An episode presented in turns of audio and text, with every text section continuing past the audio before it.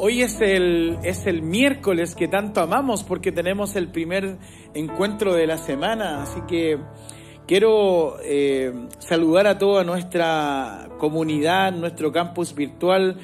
Ah, no sé si pueden hacer un gran paneo, chiquillos, y nos damos vuelta y les damos un aplauso a todos los que están ahí en nuestro canal de YouTube, familia. Dios les bendiga. Gracias por estar conectados desde muchos lugares a Montevideo, Venezuela, siempre. Eh, Estados Unidos, Perú, Argentina, tenemos tantos países, Colombia, y nos sentimos bendecidos por todo lo que Dios está haciendo y particularmente hoy día, en este miércoles en donde comenzábamos en la mañana en nuestro encuentro oración, eh, dábamos gracias al Señor por todos los que estábamos conectados, pero particularmente hoy día agradecemos al Señor porque nuestros pastores están en Panamá. ¿Qué tal? Así que mis pastores, Dios les bendiga, les amamos con todo el corazón, me siento súper bendecido de, poder estar en esta tarde compartiendo un mensaje y quiero contarles algo, pero que no salga de acá. ¿Están conmigo? Tuvimos hace un ratito un tiempo de conversación con nuestros pastores y todo lo que está sucediendo en nuestra casa es extraordinario. ¿Alguien dice amén a eso? O sea, no es un error el desborde, es una certeza, una firmeza, una confianza de lo que Dios está haciendo en nuestra casa. Y en el mes de abril estuvo Michael Newland, que era eh, parte del grupo de conexiones de la Universidad de Trebeca en Nashville, Tennessee, y lo tuvimos acá. Y la verdad que fue un lindo tiempo con, con Michael porque pudimos a recibir un convenio, poder firmar un convenio con becas con la Universidad de Trebeca, en donde para nuestro proyecto educativo AR Ministries, AR School, hoy día tenemos universidad también y en donde llegar y viajar, becas hasta 100%. Entonces, lo que sucedió en el mes de abril, la verdad que para nosotros fue extraordinario que alguien viniera desde Estados Unidos a poder conocernos y poder hacer estas alianzas que Dios permite para nuestra casa. Alguien dice amén a eso. Pero eso no es todo. Hoy día nuestra pastorita Patricia eh, compartía una publicación en su Instagram y quiero contarles que en este viaje ministerial que nuestros pastores hoy día están haciendo en Panamá, tuvieron la linda bendición hoy día de poder almorzar con la ministra de Educación de Panamá. Y como iglesia nos sentimos sumamente bendecidos porque Dios nos está llevando a esferas gubernamentales, a conexiones con ministros, a conexiones con proyectos educativos que quizás tú y yo todavía no logramos dimensionar, pero de seguro Dios tiene algo grande para nuestra iglesia. No es tan normal tener un viaje y almorzar con un ministro de un país. Pero gloria a Dios por nuestros pastores principales que hoy día tuvieron la bendición, no ellos, sino que la ministra de almorzar con ellos y de hacer la conexión con la ministra de Educación en Panamá y todo lo que Dios está abriendo, no solamente para R Ministries, para R School, para Play and Group, sino que para toda Latinoamérica. Y yo creo con todo mi corazón que estamos simplemente en un pichintún, decimos acá en Chile, de lo que Dios está haciendo con nuestros pastores principales, con el año de desborde para nuestra casa AR Ministries. Así que hay alguien que se alegra por eso en esta tarde. ¿Qué te parece si le damos un fuerte aplauso a Jesús? Pastores, muchas gracias por estar hoy día allá siendo punta de lanza a nivel global. Año de desborde sin duda alguna, así que doy gracias a Dios porque de seguro mis hijos van a estar en un lugar seguro, en una sociedad en donde, hoy día está tan manoseada, la educación tan torcida, pero Dios siempre se preocupa y tiene cuidado de sus hijos, así que me siento súper seguro. Me siento tranquilo de, que estoy en el lugar correcto, de que mis hijos eh, pase lo que pase, venga lo que venga, vamos a estar en el lugar correcto, en el lugar seguro. La Biblia me habla de en el hueco de su mano. Así que hay algún papito que está acá. Hay seguridad para nuestros hijos. Y nos sentimos bendecidos por eso. Así que Dios les bendiga mis pastores. Ah, y me siento súper contento de poder hoy día estar acá en Campus Santiago trayendo un mensaje. Así que a mis 133 conexiones que están acá, me gustaría invitarlos antes de comenzar el mensaje y a todos mis amigos que están acá en el auditorio a que por favor eh, compartamos. Hay un, hay un link que te llegó en tu WhatsApp. Eh, este es el momento preciso para compartirlo en Instagram, compártelo en el muro de Facebook, mándalo a todos tus contactos de WhatsApp. Así que les regalo 30 segundos, hágalo, hágalo, hágalo. Todo el mundo debe enterarse de la buena noticia de salvación. Antiguamente era eh, el megáfono, ¿no? Salir a la calle, predicar. Eh, yo me acuerdo que andaba pero súper negrito con mis papás predicando por las calles por el sol. Y hoy día tenemos las redes sociales que es literalmente salir a compartir y a predicar la buena noticia de salvación. ¿Eso es cierto? Nuestra, nuestra nuestra casa, poder mostrarle al mundo de que no se trata de religión, como dice nuestro pastor, no salva a nadie, simplemente lo que salva es la relación con Dios. Así que si tú has compartido el encuentro, te quiero agradecer y quiero invitarte a que podamos compartir el libro de Juan, capítulo 1, versículo 14. Hoy día voy a leer la Reina Valera 1960 eh, bien ahí los pentecostales, el grito de júbilo, se les escuchó el tiro, ¿ah? Juan 1.14 dice, y aquel verbo fue hecho carne y habitó entre nosotros y vimos su gloria. Gloria como del unigénito del Padre, lleno de gracia y de verdad.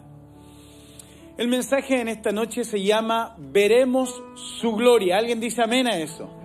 Sé que si hay alguno que hoy día está medio expectante qué va a pasar en el ombligo del año, estamos ya terminando el mes de junio, te tengo una linda noticia, veremos su gloria, así que mira al que está al lado, míralo con cara desafiante, seguro y dile, veremos su gloria, como sea, lo vamos a ver. Eh, y a los que están ahí en nuestro canal de YouTube, también vamos a escribirlo, veremos su gloria, por supuesto que sí y me gusta el texto que acabamos de leer porque todos los que tenemos la bendición de ser padres, em, lo único que queremos es que nuestro hijo se parezca a nosotros. Ahora, hay algunos padres que obviamente no son tan lindos, acá no hay ninguno, ¿ya? Entonces, eh, ahí uno es generoso y dice, ojalá se parezca a la mamá, ¿no? Cuando no es tan agraciado el papito. O no es que no sea tan bonito, sino que es más bien incómodo de mirar. ¿Bien? ok. Entonces, eh, siempre andamos como nace el bebé y vamos al hospital, la clínica, lo miramos y inmediatamente empezamos a tildar como se parece a la mamá. Y es un chiquitito que todavía no tiene nada, o sea, es como todavía está hinchado, morado, negrito, entonces, pero nosotros empezamos a tildar lo que, no, es igual a, pero la verdad es que no, y, y, cuando comienza a pasar el tiempo, comienzan a pasar los meses, ya como que comienza a tener rasgos y comienza a parecerse al papá o a la mamá. Están conmigo, ¿no? Y de ahí es, es que algunos dicen, yo cuando chico era rubio. ok, Aguanten los que dijeron que eran rubios. Bien. Eh, y entonces nos miramos, miramos las facciones, eh, miramos los gestos, las piernas, el color, el test. Eh, hay una pequeña lucha que se da en que ojalá diga primero papá y no mamá, ¿no? O la mamá, ¿no? Que tiene que decir mamá, pero algunos son como el Marquito que dice mapá. Entonces ahí deja la escoba Marquito porque ah, quedan, quedan los dos al medio a medio. Eh, por ejemplo, Patricio Luciano, que es el hijo de nuestro pastor Patricio Andrés, nieto de nuestro pastor principal, es igual a pastor Patricio Andrés, o sea, pero igual que uno lo ve y dice, wow, ¿qué pasó aquí? A la Sofi, ¿no?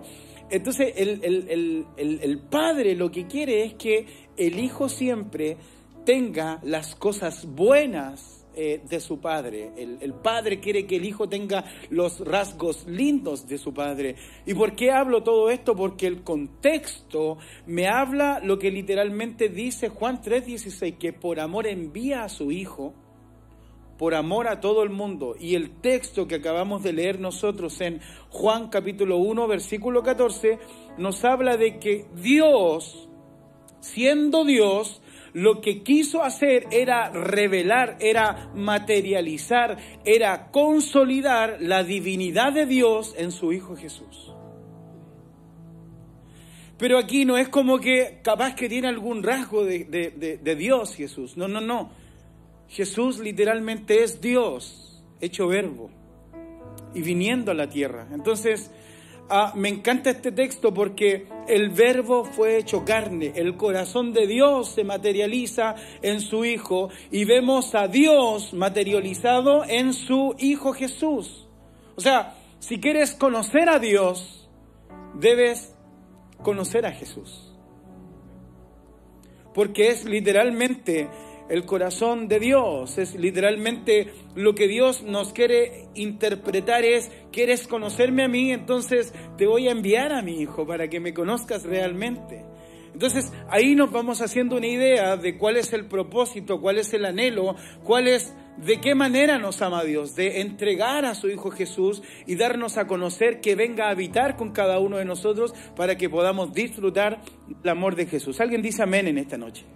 Entonces, ¿Para qué vino Jesús, según el texto que acabamos de leer? No vino simplemente para darnos salvación, no vino simplemente para darnos perdón, para volver a comenzar, para darnos redención, sino que vino literalmente para hacer lo que habla el libro de Génesis en ti y en mí, darnos forma para formar algo en nuestra vida. O sea, no estoy invalidando lo que Jesús hizo en la cruz por cada uno de nosotros, pero el propósito de la salvación es que tú y yo tengamos una formación distinta y un cambio en nuestra vida. ¿Hay alguien que ha experimentado ese cambio en este tiempo?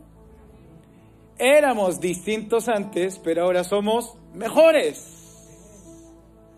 No se trata de positivismo, se trata de que si Dios entra en nuestra vida, entonces no podemos quedar igual, no podemos ser ajenos al cambio que Dios quiere hacer en nuestra vida. Y el proceso de formación no tiene que ver con algo que, se deformó, sino que más bien con algo que nunca fue formado.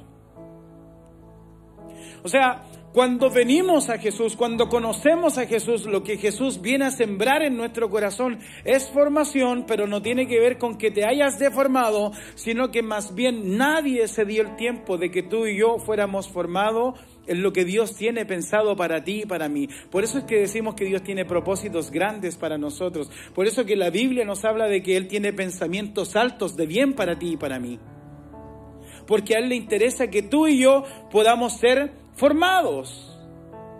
Entonces, en esta noche, lo que, lo que quiero poder hablar y poder sembrar en nuestros corazones es que Dios materializó a su Hijo Jesús para enseñarnos de que Él quería hacer algo en nosotros. Él no simplemente vino a sanar ciegos, no simplemente vino a liberar cautivos, no simplemente hizo andar un cojo, no solamente resucitó un muerto, sino que Él vino a formarnos a nosotros a darnos una dirección distinta, un camino distinto.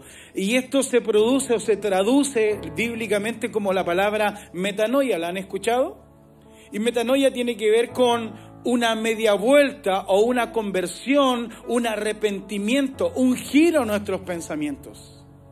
Literalmente formar una idea distinta en nuestra vida. Entonces, me encanta el texto, me encanta lo que estamos leyendo porque Dios vino literalmente a cambiar nuestra mente. Alguien se siente bendecido de que Él haya venido a eso.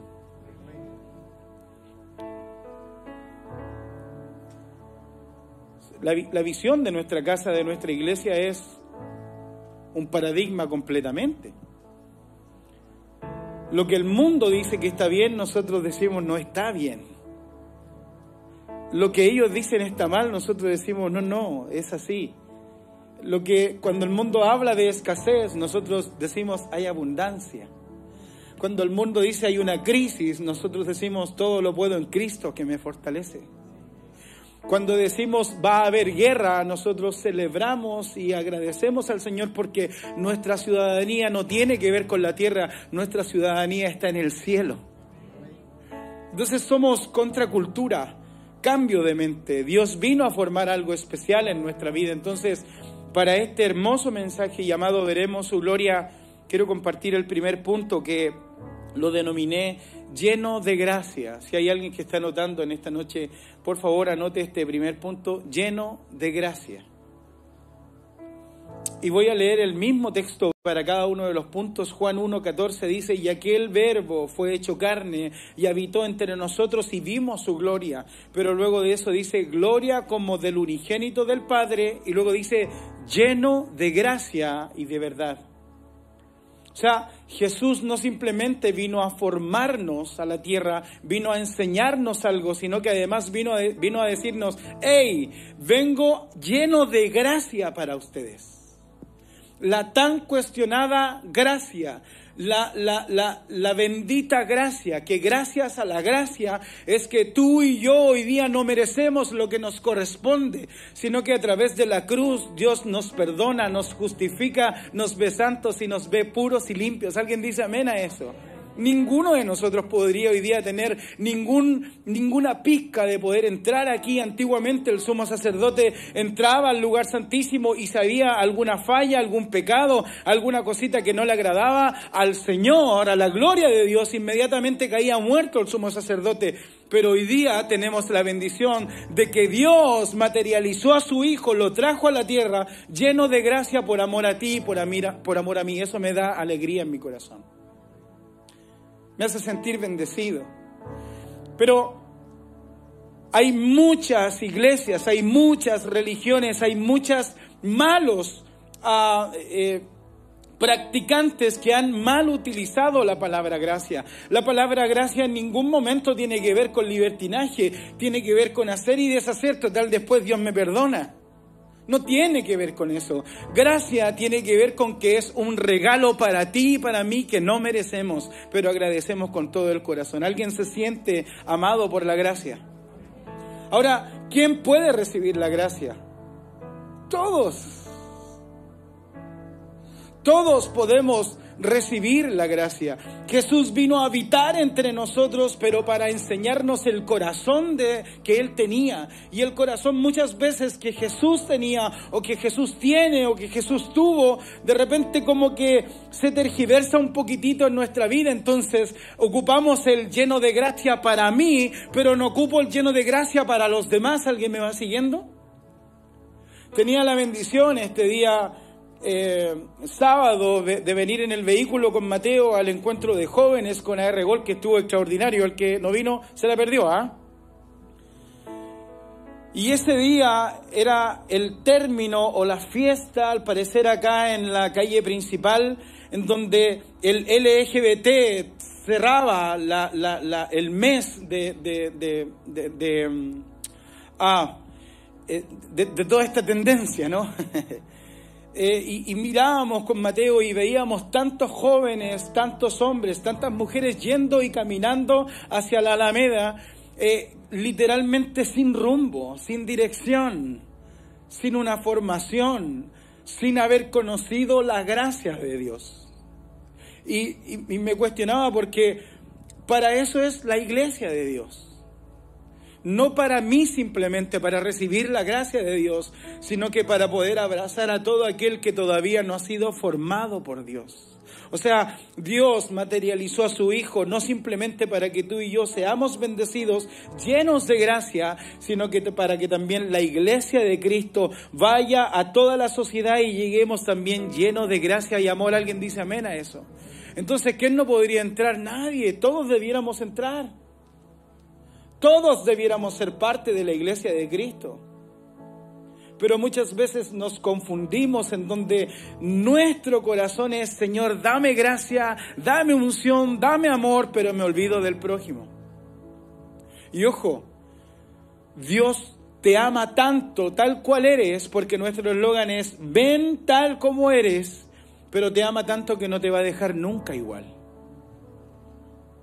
Nuestro pastor dice, todo el que llega a la iglesia, todo el que llega a R Ministries no puede seguir igual. Es lo que hace una conexión, una relación con Dios. Y bíblicamente tenemos tantas historias de cuando Jesús caminó con alguien, incluso le dijo a Saqueo, Saqueo, hoy día voy a estar cenando en tu casa. Y era alguien que era un cobrador de impuestos, que era un sinvergüenza, que no tenía una buena fama, pero después de que apareció Jesús en su casa, entonces cambió su entorno, cambió su vida y él dijo, si a alguien le debo, soy capaz de darle cuatro veces lo que le robé. Porque lo que hace la palabra de Dios, lo que hace la formación de Dios, lo que hace de que Dios haya traído o hecho carne el verbo a Jesús en nuestra vida, lo que hace literalmente es que tú y yo tenemos un metanoia, un cambio 100% en nuestra vida, lleno de gracia, pero no solamente para ti, sino que para que salgamos al mundo y digamos, Dios te ama, Dios es amor, Dios quiere tener una relación gigante contigo. ¿Alguien dice amén a eso? Entonces por eso es que vemos a Jesús juntándose con leprosos juntándose con rameras, juntándose con cobradores de impuestos, sanando en el día de reposo, o sea, haciendo lo que no se podía hacer. Ese es nuestro Jesús y esa es la iglesia de Cristo que tú y yo somos. Alguien dice amén.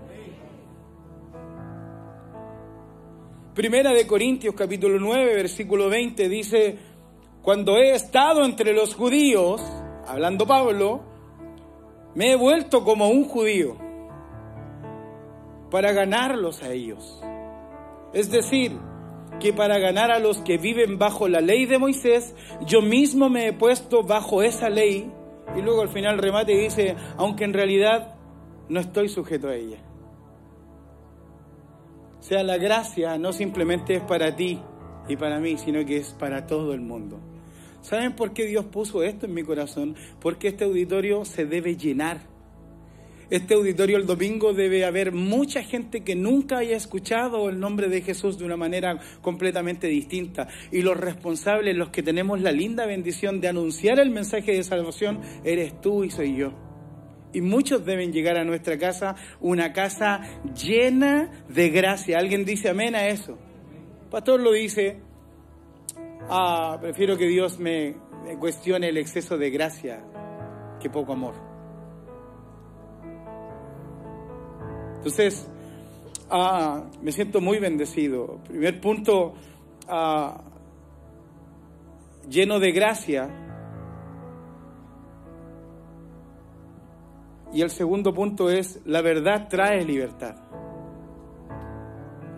Primer punto, lleno de gracia. Y segundo punto, la verdad trae libertad. Y vuelvo a leer el texto de Juan capítulo 1 versículo 14 dice, y aquel verbo fue hecho carne y habitó entre nosotros y vimos su gloria, gloria como la del unigénito del Padre, lleno de gracia, y al final dice, y de verdad. La verdad trae libertad, pero ¿cuál verdad? No la que nosotros consideramos como la verdadera verdad o la verdadera libertad las verdades terrenales son, yo me acuerdo que antiguamente, hoy día no se da tanto, eh, o capaz que se da, pero como no voy tanto al centro, pero hubo un tiempo en donde en el Paseo Humada se juntaban algunas personas a dialogar y a debatir su pensamiento, quién estaba diciendo la verdad. ¿Vieron alguna vez esos debates en calle? Sea, si vamos bíblicamente a una gran guerra que hubo de los herminianos y los calvinistas, hablando de que quién tenía la verdad, quién tenía lo correcto, quién estaba literalmente diciendo la verdad. Hay una profecía que decía el libro de Isaías en que eh, iba a venir un libertador que iba a libertar al pueblo de, la cautividad. Y los judíos, cuando Jesús viene, los judíos estaban esperando un libertador político, alguien que llegara y que dijera, eh, oh, los libero de esta opresión que están viviendo ustedes con el pueblo, pero más bien no se refería a esa libertad, no se refería a esa verdad, se refería a que en un burrito prestado, en un asno, iba a entrar el rey de reyes y señor de señores y no iba a liberar a los cautivos políticamente, sino que venía a liberar el alma y el corazón. ¿Alguien dice amén a eso? Entonces Dios a través de su Hijo me hace libre, trae la verdad a mi corazón. Y es importantísimo que hoy día podamos entender de que Dios materializó a su Hijo, lo trajo a la, a la, tierra para que viviera entre nosotros, para enseñarnos de que lo que Él busca es que tú y yo seamos libres. Pero hoy día, en este mes, aún viviendo en el mes de junio, esperando que ojalá llegue el año de desborde para algunos que quizás todavía no pasa nada, seguimos lidiando con crisis, seguimos lidiando con vicios, seguimos lidiando con problemas y no hemos encontrado la verdadera libertad en Dios. Y el ánimo, el propósito, el anhelo de este mensaje es que tú y yo hoy día nos vamos completamente bendecidos porque veremos su gloria.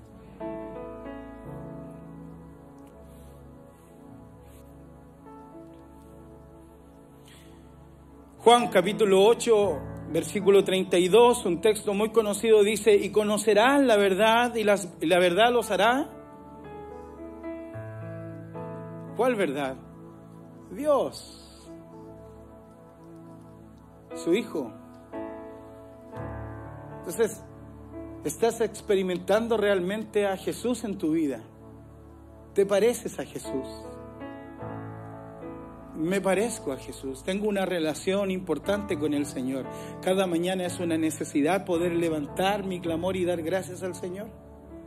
O más bien estoy sumergido en el problema y en la dificultad. ¿Veo más la crisis o veo más la solución? ¿Veo más el problema o veo la libertad? ¿Veo la mentira o veo la verdad? ¿En qué postura estás? Todos necesitamos experimentar la verdadera libertad en Cristo Jesús. Necesitas que tu matrimonio se restaure. Debes experimentar la verdadera libertad en Dios. Necesitas que tus tendencias sexuales se restauren.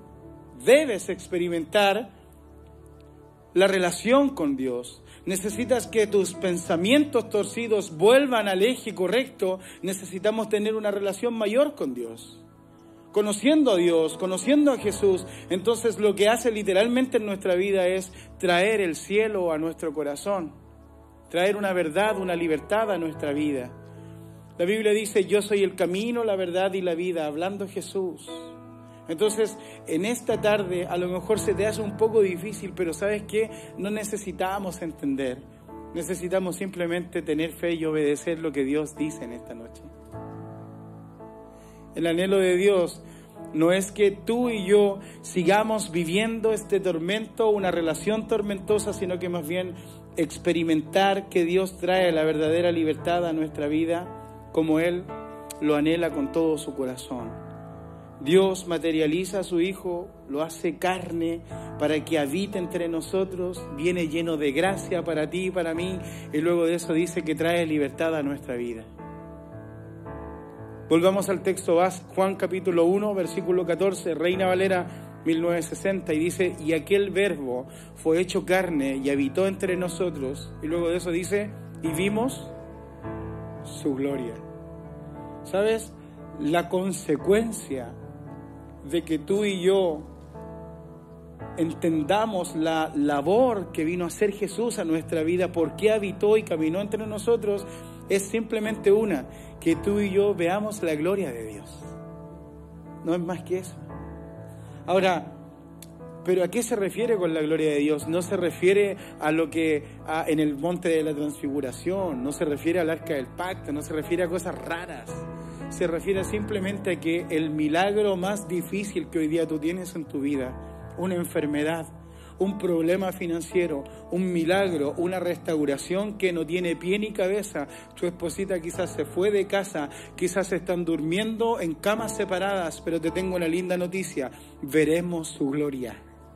Este es el año de desborde y aunque el enemigo te refriega en la cara que no es así, yo prefiero confiar en lo que Dios dice de mí. Tengo una identidad, tengo una seguridad, una tranquilidad de que Dios no simplemente trajo a su Hijo Jesús a la cruz para darme salvación, sino que además para darme una buena vida, una buena familia, un buen matrimonio y que pase lo que pase, yo y mi casa vamos a ver la gloria de Dios este 2022. ¿Alguien dice amén a eso? Entonces en el lugar donde estás viviendo no se compara a las calles de oro y mar de cristal que tienes ahí arriba. A lo mejor estás esperando la documentación hace tanto tiempo y no puedes trabajar en lo que quizás anhelas trabajar, pero es temporal. Veremos su gloria familia y eso debes creerlo en tu corazón. ¿Alguien dice amén a eso?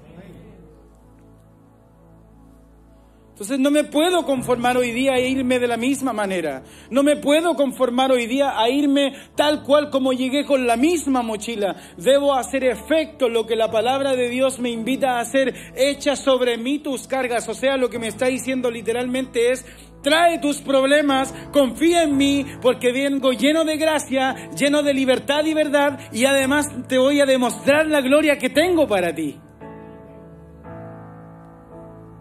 Juan capítulo 3, versículo 17. Dice, Dios no envió a su Hijo al mundo para condenar al mundo, sino para salvarlo por medio de él. ¿Cuántos hoy día anhelan la salvación de Jesús?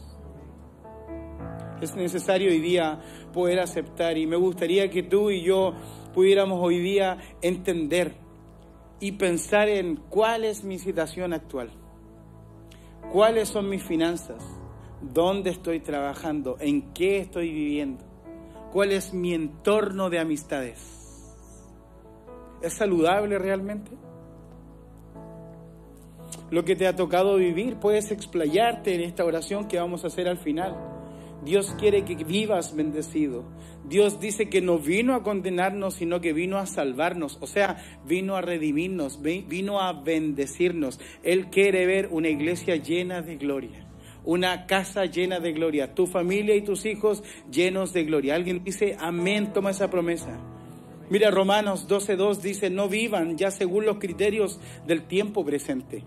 Al contrario, cambien su manera de pensar para que así cambie su manera de vivir y lleguen a conocer la voluntad de Dios, es decir, escucha esto, lo que es bueno, lo que es grato y lo que es perfecto. Te voy a decir algo en el nombre de Jesús para los meses que quedan, Dios tiene algo bueno, algo grato y algo perfecto para ti. Por eso no nos asombramos de lo que estamos viviendo y lo que está ocurriendo con nuestros pastores principales. No es normal almorzar con un ministro de educación de un país. Pero Dios nos está llevando a una esfera en donde vamos a ver la gloria de Dios de una manera completamente distinta. Y te tengo una, una, linda noticia. Tú y yo somos parte de esa iglesia. Así que, ¿qué nos espera de aquí a fin de años? Oro puro, bendiciones, seguridad, sanidad, un desborde. ¿Puedes creerlo? Entonces, lo que queda literalmente son vidas transformadas, una vida integral, eh, manos levantarse en cada encuentro. Vuelvo al texto base, Juan 1.14 dice, y aquel verbo fue hecho carne y habitó entre nosotros y vimos su gloria.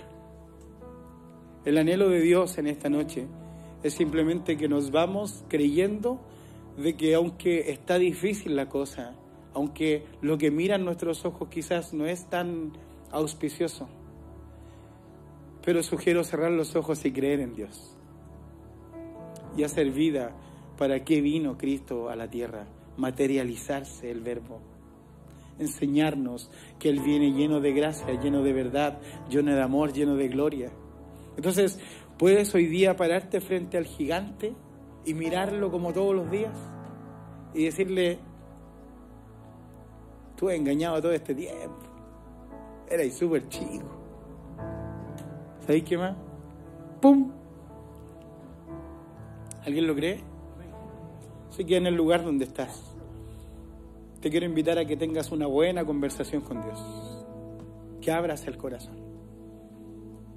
Y mientras eh, worship eleva la música, que puedas tomarte estos 30 segundos y decirle, Señor, tú conoces mi situación.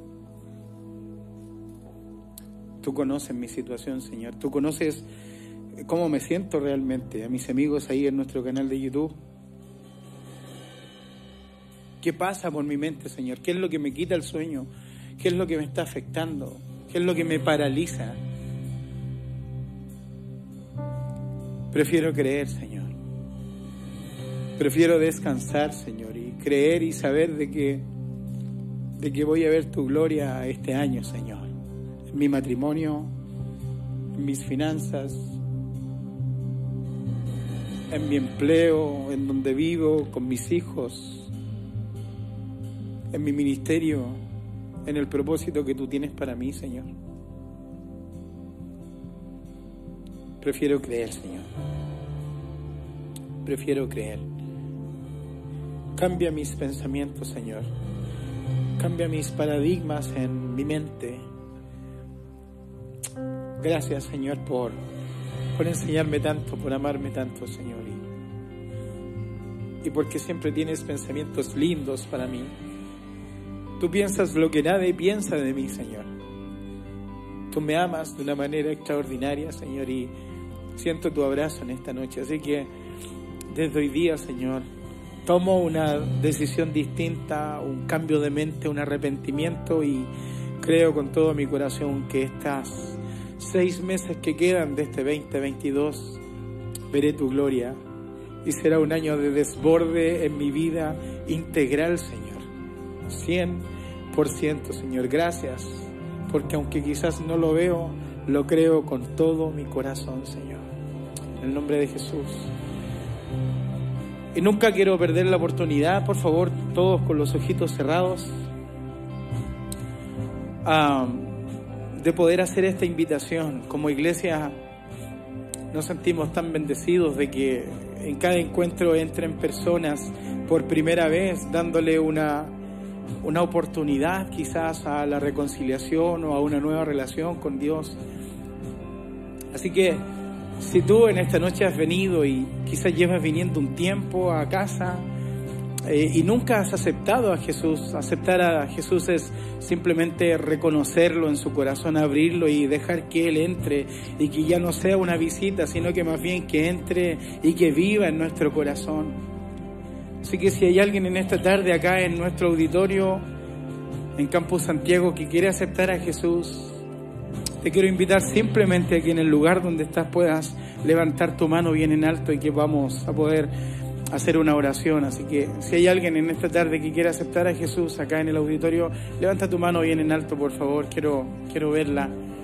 Y si hay alguien en nuestro canal de YouTube también que quiere aceptar a Jesús, por favor, ah, si puedes repetir conmigo esta oración. Vamos, si hay alguien acá en el auditorio, levanta tu manito. Bien. Y repetimos todos juntos, Señor Jesús, gracias por amarme, por venir a la cruz por amor a mí, por perdonarme, por venir lleno de gracia y de verdad.